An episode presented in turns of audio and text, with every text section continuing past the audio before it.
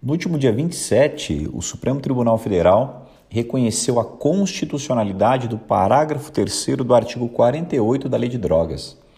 Esse é um dispositivo polêmico da Lei de Drogas que permite a lavratura do TC, termo circunstanciado, diretamente pelo juiz nos casos que envolvam os usuários de entorpecente. Naquelas situações em que o sujeito é surpreendido na flagrância do crime de porte de drogas para consumo pessoal, esse era o dispositivo que permitia a lavratura do TC diretamente pelo juiz.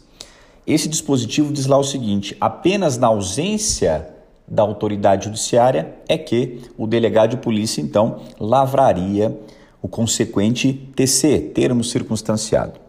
Essa foi uma ação direta de inconstitucionalidade ajuizada pela Associação dos Delegados de Polícia do Brasil e julgada nesse tocante improcedente. Por quê? Entendeu aqui o Supremo o seguinte: essa é uma lei penal especial, e sendo uma lei penal especial, ela pode trazer diretrizes diversas àquelas previstas na Lei 9099. Segundo o STF, o que fez o legislador aqui no ano de 2006 com a lei de drogas? Ele trouxe uma situação específica, mas uma situação específica em prol do usuário, visando afastar o usuário do ambiente policial. E segundo o Supremo, essa é uma tendência, inclusive, dos países desenvolvidos, em que existe, na verdade, o tratamento do usuário que é afastado do ambiente corriqueiro de polícia, ainda que de polícia judiciária. Na conclusão, a ministra relatora Carmen Lúcia foi seguida pela maioria dos ministros, o único ministro dissidente aqui é o ministro Marco Aurélio. A ministra sustenta que o texto da lei é constitucional e foi seguida pela maioria dos ministros, de modo que a ação direta de constitucionalidade, ajuizada, como eu disse, pela DEPOL Brasil, foi julgada improcedente. Mas esse é um reconhecimento histórico para a carreira do delegado de polícia, porque no seu voto, a ministra, seguida pelos ministros que foi, ela diz que o TC é um ato de polícia judiciária ou é um ato do magistrado. Então, olha só, em momento algum o STF mencionou a possibilidade, a chance da gloriosa polícia militar, seja de qual estado for, lavrar o TC.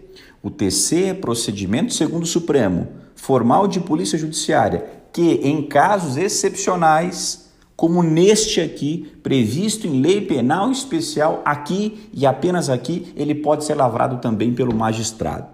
A regra é o TC pela Polícia Judiciária, comandada que é pelo delegado de polícia, e em um caso específico, excepcional, em prol do usuário para afastá-lo do ambiente policial, reconheceu-se a constitucionalidade da lei e permitiu-se a lavratura do TC pelo juiz. Isso e apenas isso. A PM não foi em momento algum mencionada como órgão que está autorizado a lavrar o TC.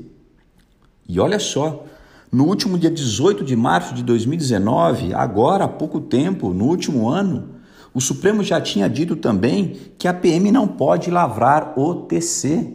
Isso já tinha ficado pacificado pela Corte.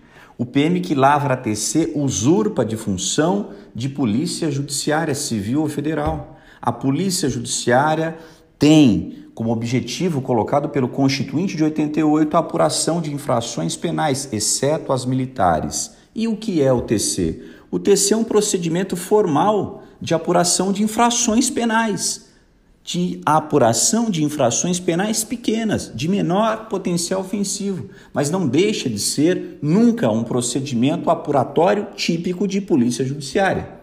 Então, em conclusão, o TC procedimento de polícia judiciária, comandada e dirigida, que é pelo delegado de polícia, em uma única situação excepcional prevista em lei penal especial, na defesa do usuário de drogas, visando afastá-lo do ambiente policial, reconheceu-se a constitucionalidade de um dispositivo da lei de drogas que permite a lavratura do TC pelo juiz. Isso e somente isto não se mencionou a Polícia Militar, que no Brasil, segundo o Supremo, está proibida categoricamente de lavrar o TC.